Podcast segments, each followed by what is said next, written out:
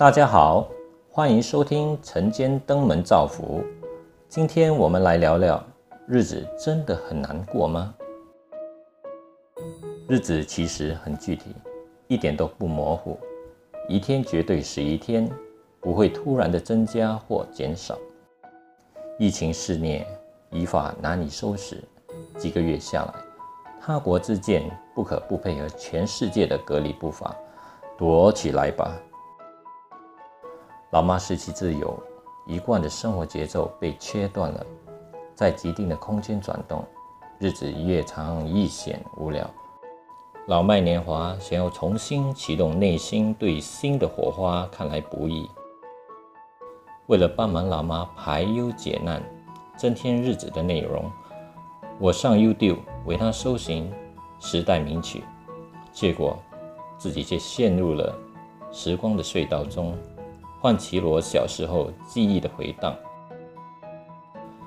一首首当年街头巷尾的风行意识，经历了多少岁月的历练。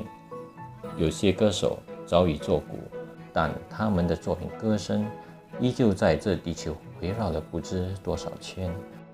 有些歌手依旧站稳时代的一席位置，继续在舞台上绽放生命力。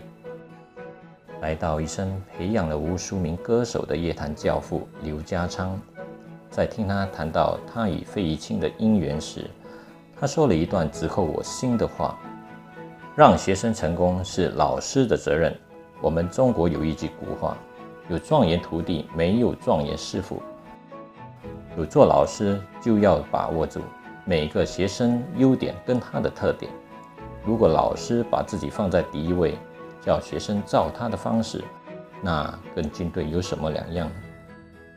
三十年过去了，他们老了，我跟他们一样，也在向老的路上移动着。让我们也来自我对话，问一问自己：日子真的很难过吗？难在哪里呢？